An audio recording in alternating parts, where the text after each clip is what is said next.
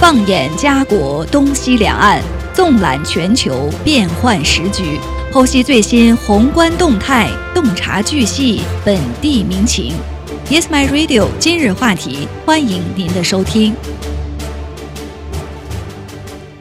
听众朋友，大家好，欢迎来到今日话题节目，我是陈琳，我是依琳。今天我们首先来给大家提个醒啊，最近呢，警方公布说有人呢假冒贷款经济，让多个投资者受害。那其中呢有华裔的被骗者呢损失了几十万。呃，其实这个案发的地点呢离我们的华裔。聚居区呢还是非常近的，呃，这是来自万锦市的一名女子，因为诈骗相关的罪名呢已经被警方逮捕并控罪。那警方认为呢这样的案件可能还有更多的受害者，所以接下来呢我们给大家分享一下这个案情，也呼吁有关联的民众呢提供线索，并且呢提高警惕。嗯，那么约克区的警方呢，在今天上午发布通报说呢，在二零二二年的十一月份的时候呢，约克区警方接到了线索，称一名嫌疑人声称自己是贷款经济实施诈骗。警方呢随后就展开了调查。警方确认，在二零一六年至二零二一年的期间呢，这名嫌犯与多名受害者打交道。这些受害者呢，都是不会说或者是看英文的居民，或者是刚刚来到这里，希望寻求投资机会和地产物业的人。通常，受害者呢会被安排到密西沙加市的一处律律师事务所与这名嫌犯会面，并且签署文件。受害者当时以为呢，这些文件是和参与联合投资的机会有关的，但是后来发现嫌犯。用受害者的房产来登记二次贷款，甚至从他们的银行账户取钱。所以在九月五号啊，刚刚过去的上一周，这名嫌疑人呢已经被逮捕，并被控多项与诈骗有关的罪名。那根据警方的通报，这名来自万锦市的女子今年五十岁，呃，她平时用的名字啊，可能大家。受害者跟他接触的名字呢是 Peggy Chan，他呢已被控五项诈骗超过五千元，还有五项持有犯罪所得财物超过五千元，以及五项通过诈骗，也就是说呢错误的陈述来获得信用额度的罪名。警方还指出呢，一些受害人已经来报案揭发被告，但是调查人员相信呢。还有其他受害者尚未与警方联系，希望他们也能来报案。此案的调查呢仍然在进行当中。如果你发现了自己成为诈骗案的受害者，并且损失了财物，可以通过警局的网页来线上报案，也可以打电话给警局一八六六八七六五四二三。如果没有财物损失，也可以通过。Canadian Anti-Fraud Center 网站，或者是致电一八八八四九五八五零幺来举报。值得一提的是呢，不久前有来自万锦市的华人网友在社交媒体上爆料称呢，做梦都没有想到自己的好朋友在他不知道的情况下，让他签字办理了房屋抵押贷款，金额呢高达八十万之多。他被迫走上法庭，指控他的朋友骗走了他数十万加元，而且据他所知呢，还有其他的受害者。没错，看来因为近年来这种房产交易越来越频繁，而且有很多新移民呢登陆加拿大，他们在不能说或者是不能读英文的情况下呢，很容易就被成为了。犯罪嫌疑人的诈骗目标。那刚才我们提到的这个案件当中的嫌疑人呢，他作为一名贷款经纪，呃，利用了受害者对他的信任，从受害者的房屋当中呢贷出更多的款项。所以现在呢，这名嫌疑人已经被逮捕，案件呢也正在审理过程当中。所以在这里呢，我们。也是再次提醒大家，尤其进行这种大宗交易的时候呢，一定要咨询自己的律师，呃，或者是请。懂英文的朋友呢来帮自己进行翻译，以免因为呃英文的障碍呢而受骗。嗯，那接下来呢，我们再来关注另一个事件啊。今天是九月十一号，相信听众朋友一说到这个日期的话呢，很容易就联想到在二十二年前发生的九幺幺事件。那么今天呢，也是九幺幺事件二十二周年的纪念日。那我们今天呢，借这样的一个机会，再来给大家呢回顾一下，在二十二年前的九月十一号，到底发生了什么事情，分分秒秒都发生了什么。借此呢，也给大家呢一个。呃，反思和铭记的这样的一个时刻。嗯，那么在二十二年前的一个夏末的清晨呢，世界被改变了。那是二零零一年的九月十一日，四架被劫持的飞机撞向了象征美国经济、政治和军事实力的两座标志性建筑。该袭击呢，造成两千九百九十六人死亡，这是有史以来美国本土遭到的。规模最大的袭击，其后果延续至今。正是在此次袭击之后呢，美国发动了所谓的反恐战争，包括入侵阿富汗和伊拉克。从更个人的角度来看呢，整整一代人仍然清楚地记得那天袭击的消息传来时，他们身处何处。当天早上的一百四十九分钟内发生了什么？混乱和恐怖是如何开始蔓延的？我们就按照这个时间线呢，再给大家回顾一下当天到底发生了哪些细节。那这篇是来自于 BBC 的报道。呃，据了据报道啊，在七点五十九分，当天的七点五十九分，美国航空十一号航班 AA 幺幺航班是从波士顿洛根国际机场起飞，飞往洛杉矶。那当时呢，这个机组的成员全部在岗，包括一名驾驶员、副驾驶和九名乘务员。在八十一名乘客当中呢，就混进了五名劫机者，他们由来自埃及的穆罕默德·阿塔领导。至此呢，袭击计划就开始实施了。这些袭击者呢，是五年前由基地组织在阿富汗的大本营训练的巴基斯坦激进分子。哈利德·谢赫·穆罕默德被认为是此次袭击的策划者。他提出将伊斯兰教徒训练成飞行员的想法，目的是劫持飞机，并将其用作对付美国的武器。该计划呢是由基地组织的头目奥赛马·本拉登批准进行的。本拉登呢是一位沙特的百万富翁，一直受到美国情报机构的关注。他即将成为世界头号通缉犯。在那个时刻，可能很多人啊都没有意识到，在接下来的时刻一百多分钟之内，到会发生什么样的事情。那么，在当天的八点十四分，在波士顿机场的另一个航站楼，美国联合航空一百七十五号航班 UA。一七五也起飞了，目的地呢也是洛杉矶。机上有九名机组人员和五十六名乘客。那同样的是，这名呃这个航班上呢也有五人是劫机者。与此同时呢，在 AA 幺幺航班上呢，劫机者设法进入驾驶舱，并且控制了第一架飞机。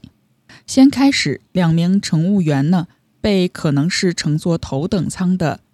劫机者刺伤，紧接着呢，五名劫机者中唯一的一名接受过飞行驾驶训练的阿塔，在另一名劫机者的保护下从商务舱赶来。第五名劫机者刺杀了一名乘客，受害者呢是丹尼尔·列文，他曾经在以色列军队服役四年，当时就坐在阿塔的身后。据信呢，他是在试图阻止劫机时被杀的。就像在其他被劫持的飞机上发生的一样，其余的机组人员和乘客被迫转移到飞机后部。基地组织武装分子呢，使用刺激性的气体，并用炸弹威胁乘客。据信呢，实际并没有炸弹。随后呢，时间就来到了八点二十分，美国航空七十七号航班 AA 七七从华盛顿特区的。华盛顿杜勒斯国际机场起飞。那机上呢有六名机组人员和五十八名乘客，其中也包括五名劫机者。而目的地呢同样是洛杉矶。这并非巧合！至此呢，四架被劫持的飞机都是计划飞越东西海岸。呃，这意味着他们需要装载多达四万三千升的燃油，所以在劫机者的手中呢，飞机就变成了导弹。嗯，那么在当天的八点二十四分呢，阿塔试图与乘客沟通，但是按错了按钮，导致他将劫机事件的消息发给了波士顿的航空管制员。他透露说，不只是一架，而是多架飞机被劫持。航空管理员感到困惑，试图弄清楚到底发生了什么。但来自阿塔的第二条信息让人毫无疑问。AA 幺幺航班被劫持了。此时呢，劫机者已经关闭了飞机的应答机。这是一种帮助航空交通管制人员识别每架飞机并确定其航线、速度和高度的设备。这使得定位飞机呢变得更加的困难。劫机消息开始通过政府的空中交管机构——美国联邦航空管理局。FAA 的指挥系统中向上汇报。过了半个多小时，联邦航空管理局官员呢和航空公司终于明白了阿塔的话的真正的含义：我们有一些飞机。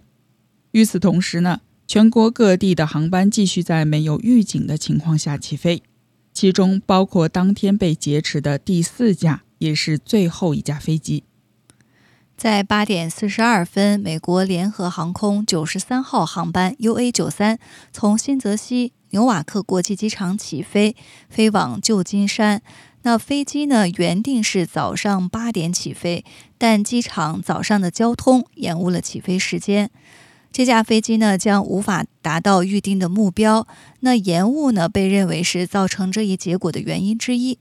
但是还有另一个关键因素，就是这架飞机呢载有七名机组人员和三十七名乘客，其中四人呢是劫机者，而其他三架飞机呢则有五名劫机者。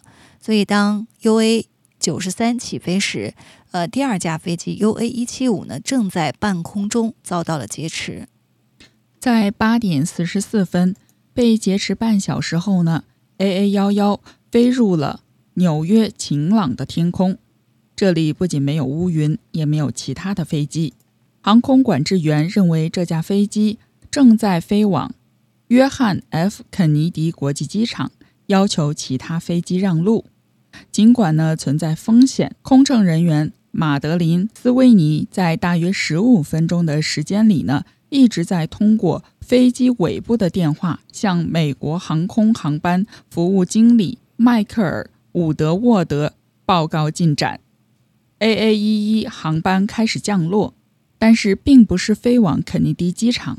有一点不对劲，我们正在快速下降。伍德沃德让斯威尼看看窗外，是否能够确认他们的位置。我们飞得很低，飞得非常非常低。我们飞得太低了，斯维尼说道。几秒钟后呢？他说：“天哪，我们太低了。”电话就此中断。在八点四十六分，AA 幺幺航班呢就撞上了世贸中心双塔之一的北塔。它一百一十层的高度，在三十年间呢都是纽约天际线的最高点。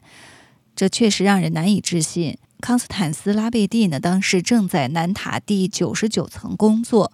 当时呢，他描述自己的看到的情景。他说，看到第一架飞机飞来，他站在那里没有动，也动不了。呃，他的话呢，是那些九幺幺纪念博物馆中被纪念的幸存者和受害者家属的声音之一。他说呢，我可以看到他越来越近，可以看到他尾翼上的 AA 字样。我可以看到驾驶舱的有色玻璃，这就是我和他的距离。拉贝蒂说呢，北塔的撞击听起来像是一阵咆哮。有那么一刻，就在那么一刻，我几乎松了一口气，直到我意识到，所有的那些刚刚在那座塔里丧生的人，飞机撕裂了大楼的第九十三层至第九十九层，导致了数百人死亡。据信，这也使得从九十二层往上的所有楼层都无法通过，导致数百人被困。在撞击过程中呢，飞机上的燃油爆炸成一个火球，摧毁了至少一部电梯和一些低层区域，包括西街大厅和地下的 B 四层。在一些地方呢，温度高达一千摄氏度，浓密的黑烟呢吞没了上层区域。不仅在北塔，还包括南塔。内部通讯广播呢告知人们不要撤离，但是拉贝蒂所在的。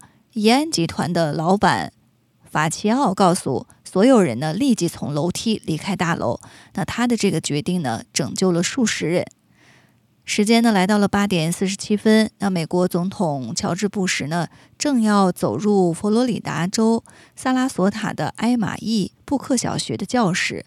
那他被告知呢，一架小型的双引擎螺旋桨飞机撞上了其中一座双子塔。因为还没有进一步的信息，所以他继续进行为孩子们读书的计划。那尽管美国联邦航空局已经知晓第一架飞机被劫持超过二十分钟，但是没有任何记录显示华盛顿的任何其他机构得到了相关的信息。白宫也不知情。副总统迪克·切尼从电视上得知这一消息，他的反应与全世界数百万的人一样。飞机怎么会撞上世贸中心呢？大约在同一时间，劫机者控制了第三架飞机 AA77。八点五十六分，第一次撞击十分钟以后呢，北塔的顶层几乎没有任何地方可以躲避高温、火灾和烟雾。可以看到很多人从离地面三百米的高处坠落，或者是跳楼身亡的画面。这场悲剧呈现出一种新的恐怖感。在九点零一分，位于纽约的联邦航空局空中交通控制中心一片混乱，因为第二架飞机 UA 一七五并未关闭应答机或偏离航线，它顺利地飞抵纽约市区的上空。那等到联邦航空局收到可能发生新的劫机事件的信息时，采取行动为时已晚。时间来到了九点零三分，UA 幺七五。撞上世贸中心的南塔，撕裂了七十七层到八十五层。这距离北塔发生第一次撞击仅过去了十七分钟。纽约历史上最大规模的救援行动正在进行中。康斯坦丁·拉贝蒂还在下楼时，飞机撞上了他所在的南塔。我想，我到了七十二楼、七十五楼时，当我们听到并感觉到一声巨响。楼梯上的人开始摔了下来。他在九幺幺纪念博物馆录制的证词中说道：“感觉就像有人拿起了大楼，摇晃了一下，再把它放回原处一样。我紧紧抓住扶手，所以没有摔倒。但是楼梯上很多人都摔倒了。”拉贝蒂继续下楼，他认为是北塔倒塌在了他们的建筑上。然而，电视屏幕前的数百万人知道，第二架飞机撞上了拉贝蒂所在的第二座塔。最初认为这可能是一起事故的怀疑消失了。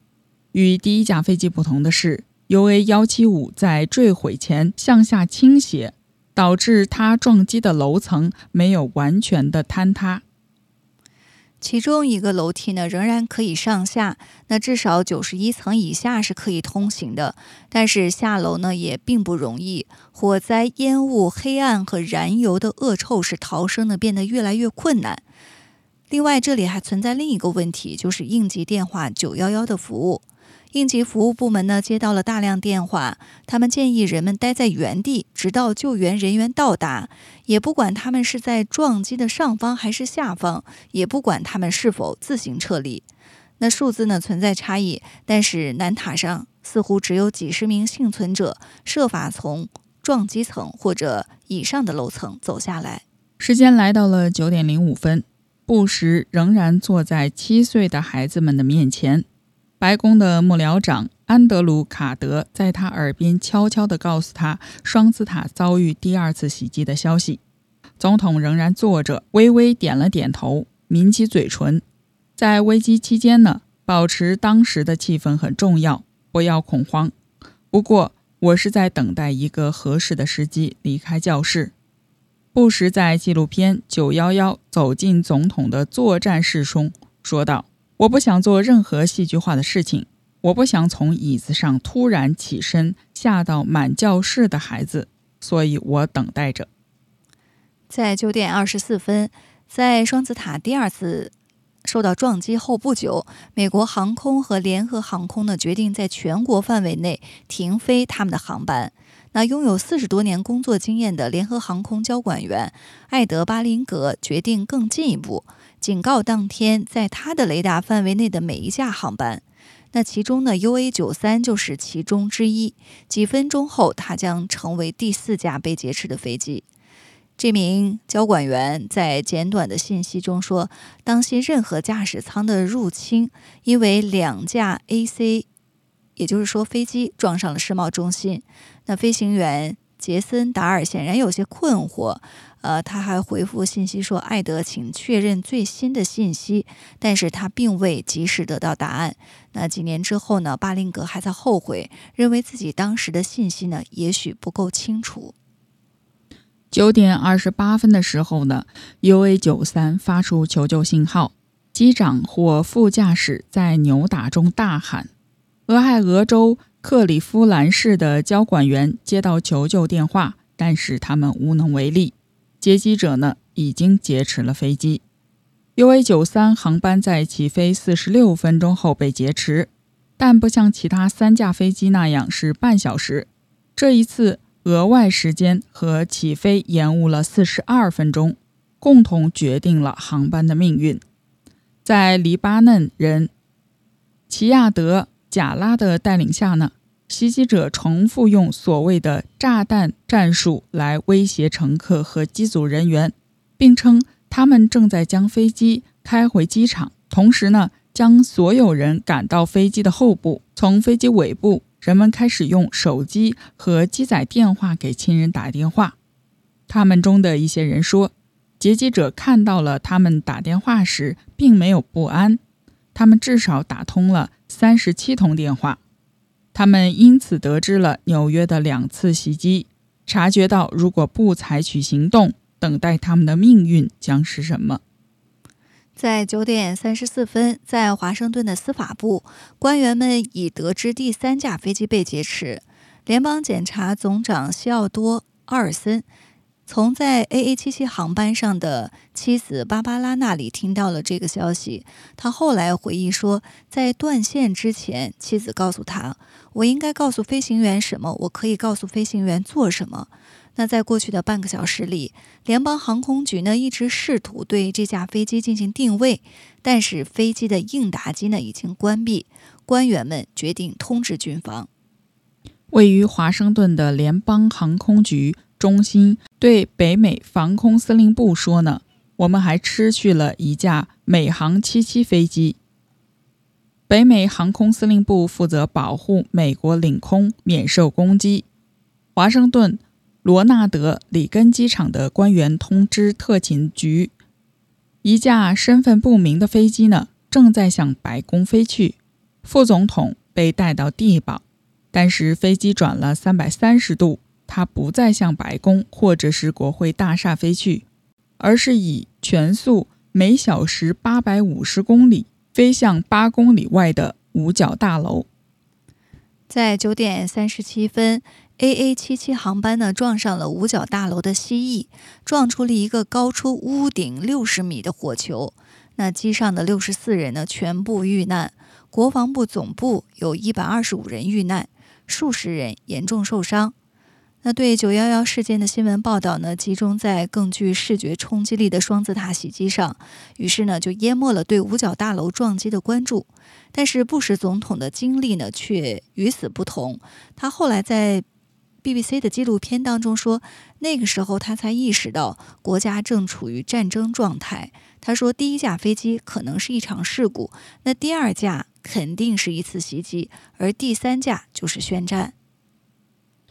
在九点四十二分时呢，五角大楼袭击后，联邦航空局发布了一项前所未有的措施，命令所有商业航班立即在最近的机场降落。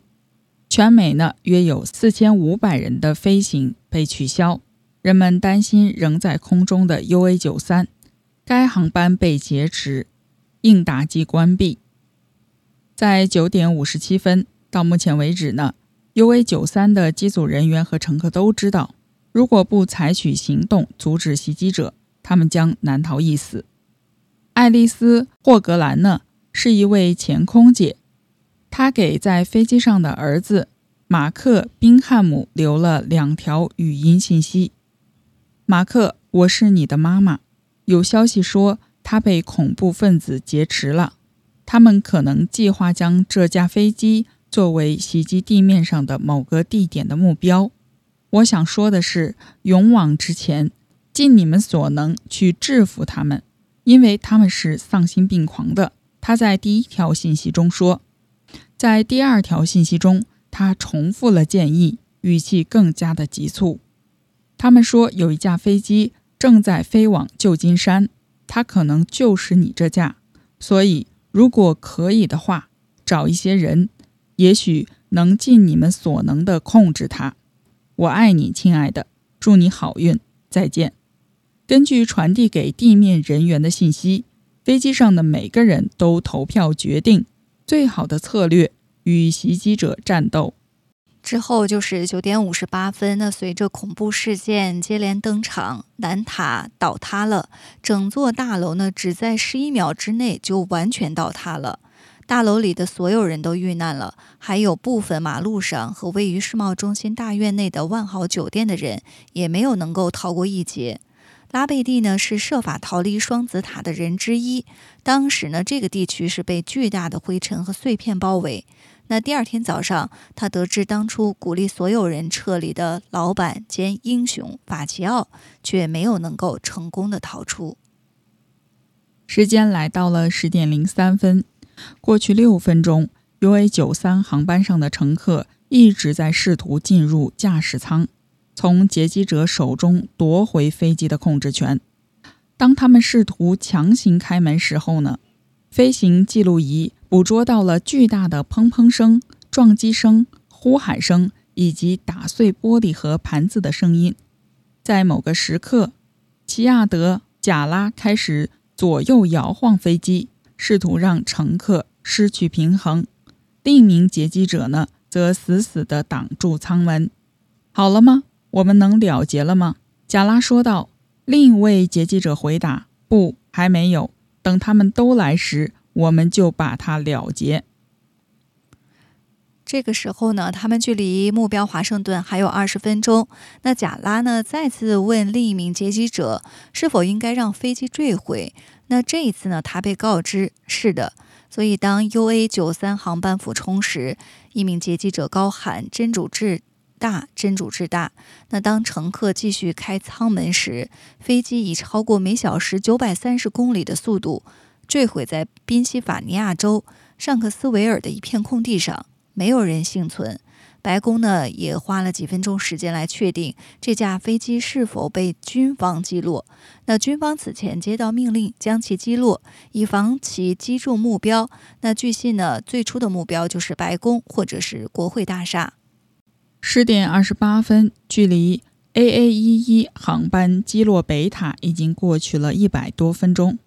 他坚持的时间呢是另一座塔的两倍，但是最终遭遇了同样的命运，在九秒钟内垮塌。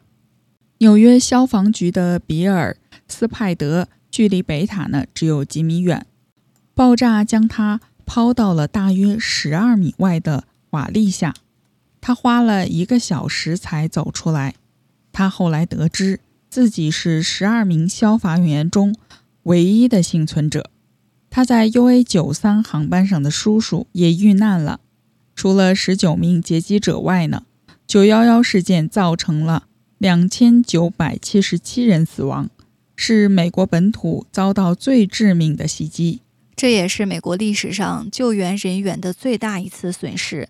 仅仅在纽约，死者当中呢就有三百四十三人是消防员。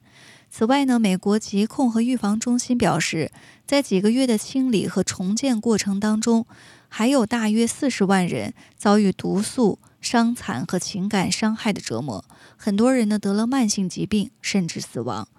九幺幺的袭击冲击呢，可以说一直持续至今。